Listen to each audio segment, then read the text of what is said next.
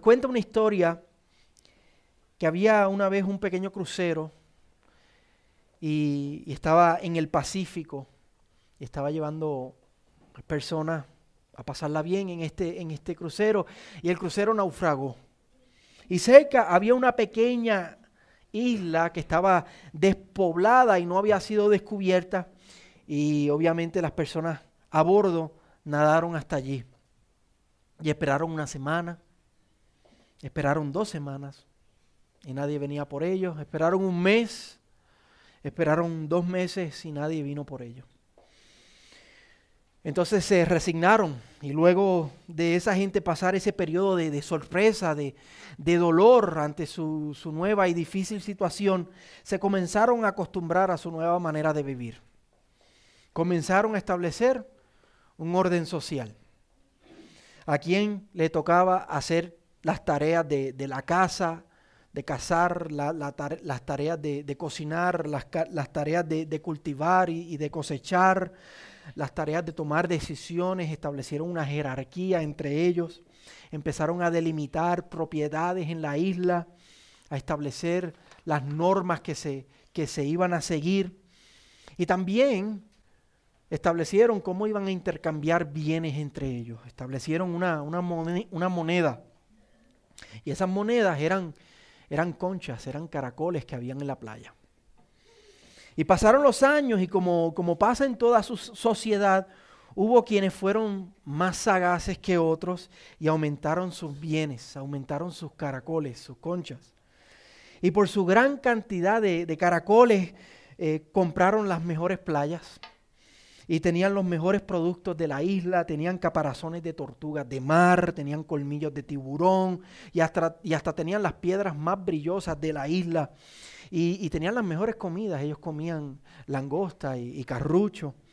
Y estaban muy orgullosos de todos sus caracoles, de, los que tenían. Y, miraban a los demás por encima del hombro, con orgullo, a los que tenían menos, menos, menos, conchas y, caracoles.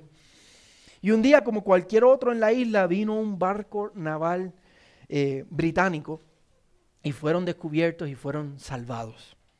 Y fue noticia mundial este crucero que había estado perdido por 13 años y la mayoría de la, de la tripulación había sobrevivido. Y al volver ellos al mundo real, todos sufrieron para, para ajustarse, obviamente. Pero los más que sufrieron fueron los, los ricos de la isla. Trajeron todos sus caracoles, todas sus conchas con ellos. Estaban pensando que los podían intercambiar por dinero. Uno hasta los llevó al banco pero obviamente no eran reconocidos en el mercado internacional de intercambio. Y de la noche a la mañana pasaron de ser los más altos en la sociedad a los más cualquiera. Hermanos, esta historia inventada y triste habla de cada uno de nosotros. Nosotros somos esos coleccionistas de caracoles y de conchas. Nos las pasamos en esta vida corriendo tras riquezas, corriendo tras esos caracoles, que no tienen valor alguno comparados a, a la eternidad, a los verdaderos bienes. Y pronto la naval va a venir por nosotros y vamos a ir al cielo. Y allá nos vamos a dar cuenta de lo ridículo que era perseguir todos esos caracoles en esta, en esta vida. Y esa es la historia de muchos de nosotros y esa también es la historia de la iglesia de la Odisea. La Odisea era uno de los centros comerciales más ricos del mundo antiguo. Esta ciudad era famosa por, por tres cosas. Ellos tenían sistemas bancarios, obviamente primitivos, no como los que, no es que tenían Wells Fargo y muy primitivos, pero muchas personas ilustres del mundo antiguo iban a esta ciudad para, para invertir y para saber eh, cómo aumentar sus riquezas. Ellos tenían una escuela de medicina que era muy conocida en el mundo antiguo porque tenían un ungüento especial para los ojos que curaba la ceguera. Y tenían una, una lana negra que era codiciada por todo el mundo antiguo. Era tan rica, imagínense esto, esta ciudad era tan rica que hemos oído de, los, de las otras ciudades que han pasado por terremotos y lo difícil que se le hizo recuperarse y de cómo el imperio romano tuvo que ayudarles para recuperarse. En el 60 ellos sufrieron un terremoto y ellos estaban tan bien que ellos rechazaron toda ayuda imperial y dijeron, no, nosotros por nuestra riqueza vamos a echar hacia adelante. Y así fue. Pero a pesar de, toda esta riqueza, ellos tenían una, una deficiencia y era que no tenían una fuente natural de agua. Ellos contaban con aguas termales que venían de, de Hierápolis, una ciudad que estaba seis millas al norte, y tenían unas aguas termales allí que se llaman las travertinas de Hierápolis. Esta es la foto que tenemos aquí para que la puedan ver. Esas son las travertinas de Hierápolis y, ellos se, se, abastecían y se surtían de estas aguas termales y también con aguas frescas de manantial que venían de Colosa, que estaba a unas 10 millas al este. Y estas llegaban a la ciudad, llegaban a la Odisea por unos canales de piedra que habían construido de Hierápolis del norte y de Colosa del este. Y en medio de esta ciudad había una iglesia del Señor, como, como hemos dicho, igual que en nuestra ciudad hay una iglesia del Señor. Según el libro de Colosenses, el capítulo 1, versículo 7, posiblemente esta iglesia fue establecida por Epafras, no fue establecida por Pablo, fue establecida por Epafras, que también estableció la iglesia de Colosa y la iglesia de Hierápolis. Esas, esas tres ciudades estaban muy, muy juntas y compartían bastantes cosas. Y Pablo, según el capítulo 4, versículo 16 de Colosenses, le escribió una carta a esta, a esta iglesia, una carta que no tenemos, no está en nuestra Biblia, se perdió. Ah, y él le escribió una carta eh, y la carta de los colosenses, Pablo manda a que la lean en la Odisea. Así que la carta que nosotros tenemos de el libro de Colosenses, ellos la conocían muy, muy bien. Y, era una iglesia, era un, un, pueblo de Dios allí, pero con el pasar del tiempo y la influencia de la ciudad, el corazón de esta iglesia se enfermó. Y ellos empezaron a, a divagar empezaron a naufragar espiritualmente. Y en vez de correr tras el Señor y tras los tesoros celestiales, los, los tesoros infinitos, ellos fueron cegados y engañados por los caracoles de la vida, por los bienes terrenales. Y el Señor les envía esta carta para amonestarlos y llamarlos al arrepentimiento. Y hoy el Señor nos habla a nosotros también a través de esta amonestación para que no seamos víctimas de lo mismo. Y si somos víctimas, para arrepentirnos y volvernos al Señor. Así que el que tiene oído, oiga lo que el Espíritu le dice a esta iglesia. El Señor comienza por declararle su situación espiritual. Miren el versículo 15. Les dice en el versículo 15, al igual que le ha dicho a las otras iglesias, yo conozco tus obras. La semana pasada vimos a Filadelfia y le dijo en el versículo 8, yo conozco tus obras, que has guardado mi palabra y no has negado mi nombre. Pero las obras de la Odisea no son tan positivas. El versículo 15 y el versículo 16 dice, yo conozco tus obras que ni eres frío ni caliente, ojalá fuera frío o caliente. Así puesto que eres tibio y no frío ni caliente, te vomitaré de mi boca. Así que el Señor usa la situación específica de la hidratación de la ciudad, de la manera que ellos recibían agua, para hablarles de su problema espiritual. Le usa, usa una ilustración del diario vivir de ellos para hablarles de su situación espiritual. Y como ya dijimos, la ciudad no contaba con una fuente de agua natural. Ellos dependían de Hierápolis, de estas aguas termales, y de Colosa, de sus aguas de manantial para surtirse. Las aguas de Hierápolis, como pueden ver, eran termales y al venir del norte tenían que pasar seis millas en estos canales de piedra y cuando llegaban a la ciudad ya no llegaban calientes, llegaban tibias.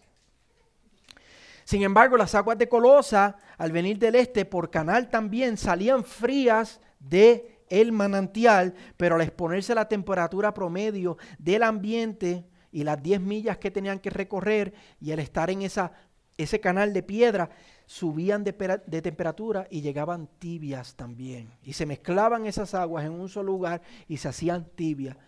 Caliente del norte, fría del este y se hacían tibias y, las personas las, las, llevaban a su casa y tenían métodos naturales para enfriar esas aguas y poder refrescarse con esas aguas. Y al recorrer varias millas también llegaban algo sucias y tenían que ser purificadas estas aguas.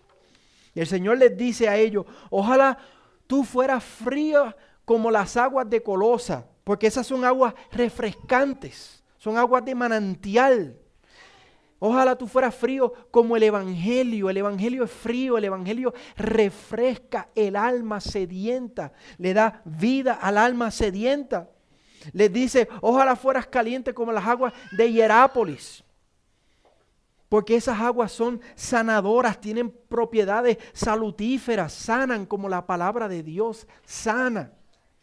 Pero la Odisea no es ni una ni la otra ni sana ni refresca. Ella ha perdido toda influencia del Evangelio. Ya no tiene frutos del Espíritu. Esos ríos de agua viva no se pueden sentir, no se pueden ver en esta iglesia. Está tibia, no tiene efectividad alguna esta iglesia, ni sana a los miembros, ni, ni, a la, ni a la población de la ciudad con el Evangelio, ni refresca a los miembros ni a los perdidos en su ciudad con el Evangelio.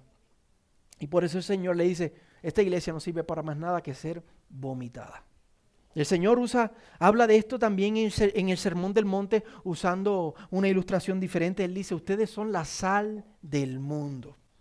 O sea, ustedes son las aguas frías que refrescan, esas aguas calientes que sanan. Pero el Señor continúa diciendo, si la sal pierde su, su sabor, si la sal pierde su efectividad, su, su, refrigerio, su salud, sus frutos, no sirve para más nada sino para ser arrojada afuera y ser pisoteada. No sirve para más nada que ser vomitada. Y esto es lo que el Señor le dice a la iglesia de la, de la Odisea. Y no es solo ellos que estaban en estas condiciones, en estas condiciones tétricas, que el Evangelio ya no era ni, ni palpable, ni visible, ni los efectos del Evangelio. Quizás peor es que estaban ciegos a su condición. Miren el versículo 17.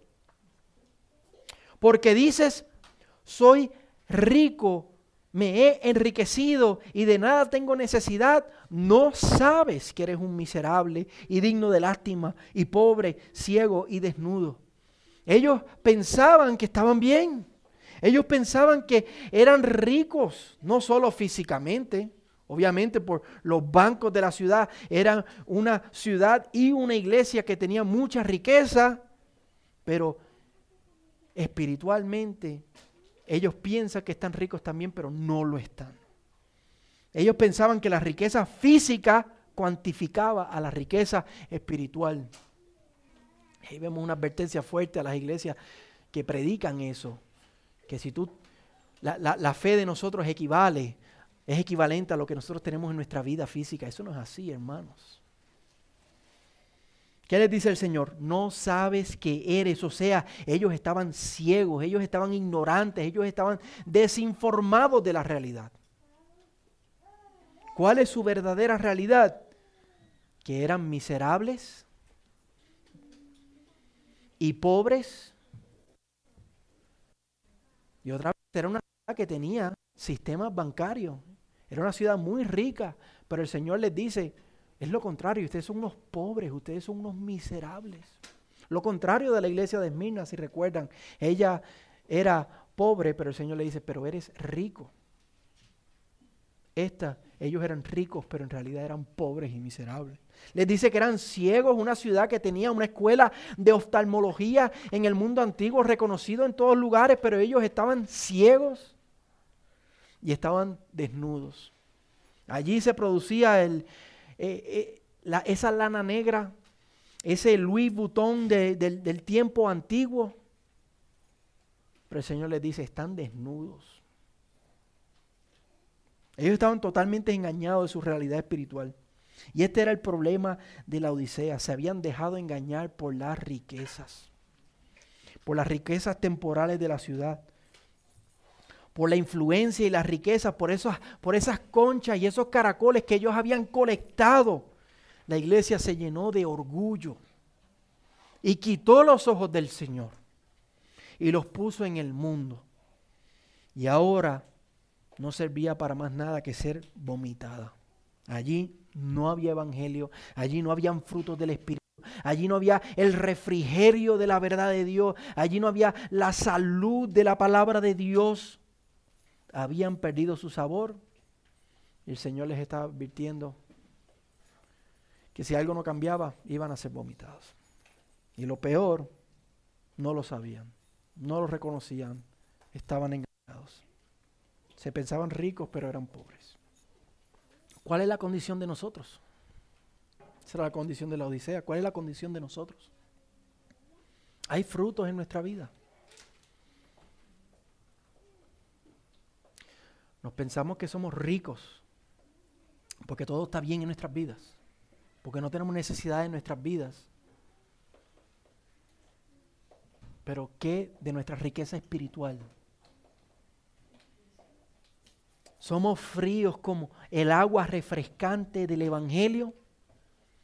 Somos calientes como el agua, esas aguas termales de, de Hierápolis, que traen salud, que traen sanidad. ¿Cuál es el sabor de nuestra vida? Somos salados, somos la sal del mundo. ¿Se puede probar esa sal, esa sazón en nuestra vida? ¿O somos insípidos? ¿Y qué tal esta iglesia? No nuestras vidas individuales, ¿qué tal nosotros como iglesia? ¿Hay frutos en nuestra iglesia? ¿Hay refrigerio aquí? Si alguien viene de afuera puede ser refrescado con la verdad. Hay salud en este lugar. Personas vienen de afuera y pueden venir a Cristo porque la verdad del Evangelio es proclamada. Pueden ser restauradas con la verdad del Evangelio. Hay sabor, hay sal aquí.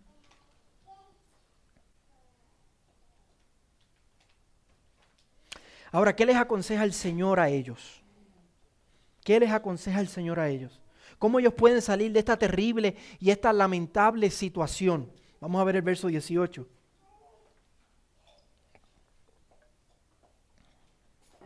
Dice, te aconsejo que de mí compres oro refinado por fuego para que te hagas rico. Y vestiduras blancas para que te vistas y no se manifieste la vergüenza de tu desnudez y colirio para ungir tus ojos y que puedas ver. Primero que nada, hermanos, notemos la misericordia del Señor. Una iglesia que Él podía verla bien vomitado. Se acabó. Ya está bueno. Pero como hemos visto, el Señor es misericordioso con estas iglesias. Él ama a su iglesia. Él dio su vida por su iglesia. Es su esposa. Y Él va a hacer lo que sea por, por amarla, por restaurarla, por traerla de vuelta a Él. Y Él les dice que ellos compren oro refinado por fuego para que se hagan ricos. Porque son pobres, se creen ricos, pero no lo son. Que compren oro refinado para que se hagan ricos. Ellos tienen mucha riqueza en esos bancos con esos sistemas bancarios que ellos tienen en esta ciudad de la Odisea. Ellos tienen una gran colección de caracoles y de conchas. Pero eso no vale nada. Tienen que comprar oro verdadero, riqueza verdadera. Tienen que comprar oro del Señor. O sea, tienen que comprar esos tesoros celestiales de los cuales el Señor nos habla en Mateo 6, versículo 19 al 21 no nos hagamos tesoros en esta tierra donde el orín y la polilla corrompen, sino hagámonos tesoros celestiales que son eternos. Isaías 55, versículo 1 y 2, mira lo que dice, ¿por qué gastan dinero en lo que no es pan? Y su salario en lo que no sacia. Escúchenme atentamente y coman lo que es bueno y se deleitará su alma en abundancia. Todos los sedientos vengan a las aguas y los que no tengan dinero vengan, compran, compren y coman. Vengan, compren vino y leche sin dinero y sin costo alguno. ¿Y cómo es que nosotros podemos comprar algo si no tenemos dinero? Porque Cristo lo compró con su sangre, mis hermanos. Él nos ha dado salvación, Él nos ha dado santificación, Él nos ha dado glorificación, Él nos ha dado la vida eterna. Pablo le dice a los corintios, ¿por qué se pelean entre ustedes si el mundo es vuestro? Somos coherederos con Cristo, mis hermanos. Tenemos que comprar ese oro. Por medio de la fe, por medio del arrepentimiento. Dejémonos de estar comprando caracoles y conchas que no valen nada. Queremos ser deleitados en nuestra alma con abundancia. Nada en este mundo nos va a saciar. El oro del Señor nos va a saciar verdaderamente. Mateo 13, 44 al 46 dice, el reino de los cielos es semejante a un tesoro escondido en el campo, que al encontrarlo un hombre lo vuelve a esconder y, y con alegría vende todo lo que tiene. Y viene y compra aquel campo. El reino de los cielos también es semejante a un mercader que busca perlas finas. Y al encontrar una perla de gran precio, vende todo lo que tiene y lo compra. Cómo nosotros necesitamos de este oro verdadero, hermanos. Y dejar de estar valorando los caracoles y las conchas de este mundo.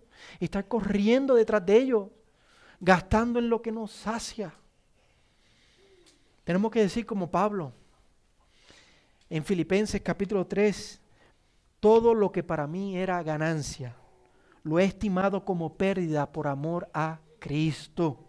Y aún más yo estimo como pérdida todas las cosas en vista del incomparable valor de conocer a Cristo. Eso es oro verdadero, hermano. Conocer a Cristo.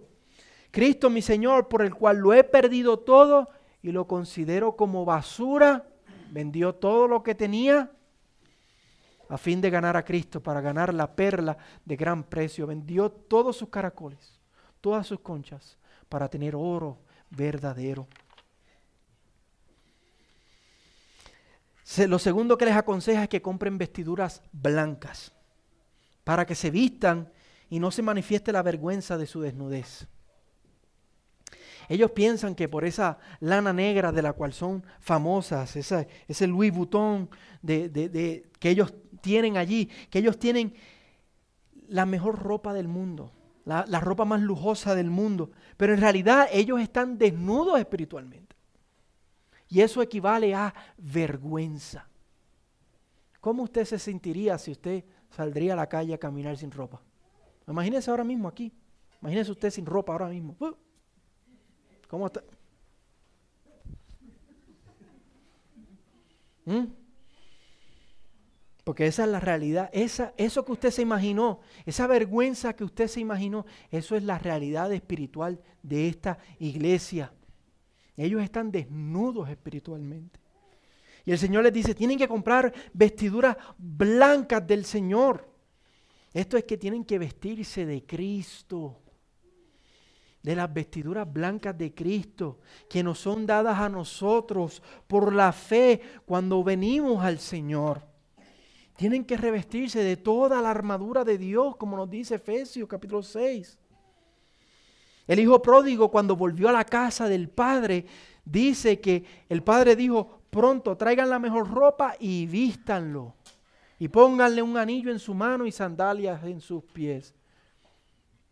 Para que ya no andara desnudo y sin vergüenza y con, con vergüenza. Colosenses 3:22 dice, cuando nosotros venimos al Señor, se han vestido del nuevo hombre, el cual se va renovando hacia un verdadero conocimiento conforme a la imagen de aquel quien nos creó. Y no es solo cuando venimos a Cristo, hermanos. Es como nosotros caminamos nuestro día a día con el Señor. La manera que nosotros caminamos con el Señor en obediencia o desobediencia refleja nuestras vestiduras también. Porque Romanos 13, 14 dice, antes bien vístanse del Señor Jesucristo y no piensen en proveer para las lujurias de la carne. Así que esto no es solamente para el no creyente, esto es para el creyente también. ¿Cómo estamos andando en el Señor? Necesitamos de sus vestiduras blancas para andar y vivir como es digno del Señor. El Señor nos tiene que revestir, tenemos que ir al Señor y sin dinero, porque no tenemos mérito alguno, comprar, comprar lo que necesitamos por la fe, poniendo nuestra fe en el Señor. El tercer y último consejo que les da para su situación es que compren colirio para ungir sus ojos y para que puedan ver. Y otra vez ellos cuentan con esta escuela de medicina famosa por un ungüento para los ojos que tenía propiedades curativas. Ellos, ellos creen que ellos ven mejor que nadie, que los ojos de la gente de la Odisea son los, los mejores ojos del mundo antiguo, tienen el 2020. Pero ellos están ciegos espiritualmente porque no pueden ver la realidad de su situación espiritual y porque no pueden ver lo que verdaderamente tienen valor. Ellos creen que lo que tiene valor son las riquezas de este mundo, las conchas y los caracoles, y no tienen ojos para ver lo verdadero, lo eternamente valioso. Ellos necesitan un milagro de sanidad. Ellos, ellos están ciegos y necesitan que el Señor sane su ceguera. Y el Señor tiene un, ungüento que les puede abrir sus ojos. Eso me recuerda en Juan capítulo 9 cuando el Señor escupió en tierra y con el lodo se lo untó al ciego y sus ojos fueron sanados. Eso necesitan ellos. Eso necesitamos nosotros, hermanos. Tener ojos para ver, para dejarnos de estar corriendo tras los caracoles y las conchas de este mundo para escuchar lo que el Espíritu nos está diciendo. Y esa es la oración de Pablo en Efesios, capítulo 1, versículo 8. Él ora por los Efesios para que ellos, los, sus ojos sean abiertos para que puedan ver cuáles son las riquezas en gloria de los santos. Pablo ora eso por los Efesios. Nosotros necesitamos eso. Que el Señor abra nuestros ojos para ver cuáles son nuestras riquezas en gloria para que nos dejen de vislumbrar los caracoles de esta vida, las conchas de esta vida y corremos tras, corramos tras el Señor, tras esa, ese verdadero oro, esas verdaderas riquezas. Que el Señor abra nuestros ojos hoy. Que el Señor nos vista hoy, que el Señor nos dé de ese oro verdadero. Esto es, un, esto es un problema serio que tenemos, hermano. Es un problema serio que tenía la iglesia de la Odisea, pero es también un problema serio que tiene la iglesia del Señor hoy. Especialmente si la Odisea era rica, ¿cuánto más rico es este país? La mayoría de nosotros vinimos de nuestros países precisamente para vivir en un país que tuviera más oportunidades, más producción, más riqueza para nosotros, para nuestros hijos. Y en medio de este país, en medio de la odisea, nosotros vivimos. No solo son las iglesias de la prosperidad que tienen este problema. Ellas, yo creo que están más perdidas que la iglesia de la Odisea, pero de ellas se encargará el Señor. Esto es un problema que tenemos nosotros aquí, de hacer más de este mundo que del Señor. Que valorar más a este mundo que al Señor. Que andar como esos señores de la historia que dijimos al principio, coleccionando caracoles y conchas ridículamente. Nos levantamos y eso es lo que hacemos. Eso somos nosotros, hermano. Estamos rechazando los tesoros del cielo por tonterías de este mundo. Escuchen esta cita de C.S. Lewis. C.S. Lewis es el, fue el autor de del libro, de los libros de Narnia. Él fue un ateo que quiso comprobar que el Señor no existía y, vino al Señor y era un, erudito eh, en la Universidad de Oxford y enseñaba inglés allí. Mira lo que él, mira lo que él dice en uno de sus libros. Pareciera que nuestro Señor considera nuestros deseos no demasiado fuertes, sino demasiado débiles. Somos criaturas tibias, tonteando con el alcohol, con el sexo, con ambiciones de este mundo, mientras se nos ofrece un gozo infinito. Somos como un niño ignorante que continúa haciendo pasteles de lodo en el patio de su casa porque no puede imaginarse lo que significan unas vacaciones en la playa. Nos contentamos con demasiado poco. Pero hoy el Señor nos invita, hoy el Señor nos llama a volvernos a Él de todo corazón. Escuche los versículos 19 al 20. Yo reprendo y disciplino a todos los que amo. Sé pues celoso y arrepiéntete. ¿Usted es amado por el Señor? El Señor reprende y disciplina, confronta a los que ama. Sé pues celoso y arrepiéntete. Yo estoy a la puerta y llamo. Si alguien oye mi voz y abre la puerta, ¿qué va a pasar? Entraré a Él y cenaré con Él y Él conmigo. Tenemos ojos para ver el valor de eso, de lo que dice ese versículo 20. No hay persona en este mundo, no hay relación en este mundo, no hay restaurante, no hay comida que nos pueda saciar como eso. El Señor nos está llamando, hermano, a fijar nuestros ojos en Él y en su gloria.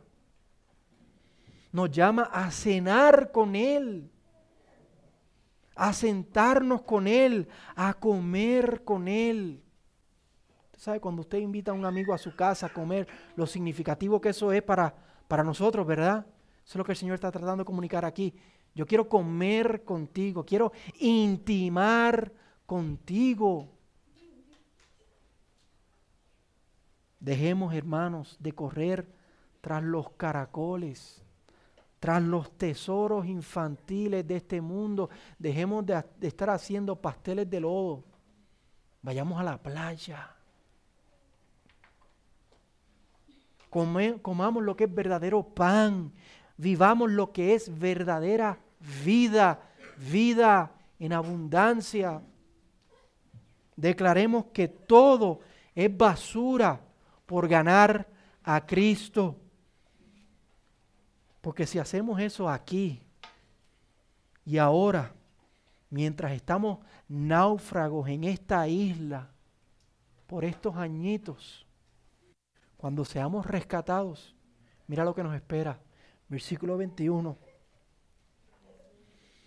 Al vencedor, al que me valore a mí por encima de los caracoles de esta vida, al vencedor le concederé sentarse conmigo en mi trono, como yo también vencí y me senté con mi Padre en su trono.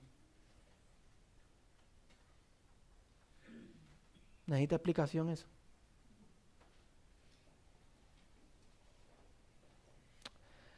Para terminar, vamos a ver el versículo 14. Pensaron que no lo habíamos saltado, pero Escribe el ángel de la iglesia en la Odisea, el amén, el testigo fiel y verdadero, el principio de la creación de Dios, dice esto. El testimonio de la palabra de Dios es que Cristo es el testigo fiel y verdadero. Él es tan fiel, Él es tan verdadero que Él mismo se autoproclama el amén. Él está usando el amén de nombre. O sea, que Él es el que verdaderamente dice quién es. No solamente en Cristo las promesas de Dios son sí y son amén. Él es el amén. Él es fiel, mis hermanos. La pregunta que el Espíritu de Dios nos hace a nosotros hoy es, Él es fiel y nosotros, ¿vamos a ser fiel? ¿Vamos a ser fieles como Él es fiel a nosotros? Y nos vamos a dejar de estar corriendo tras las tonterías, las ignorancias, los caracoles, las conchas de esta vida. El que tiene oído oiga lo que el Espíritu dice a la iglesia. Vamos a orar.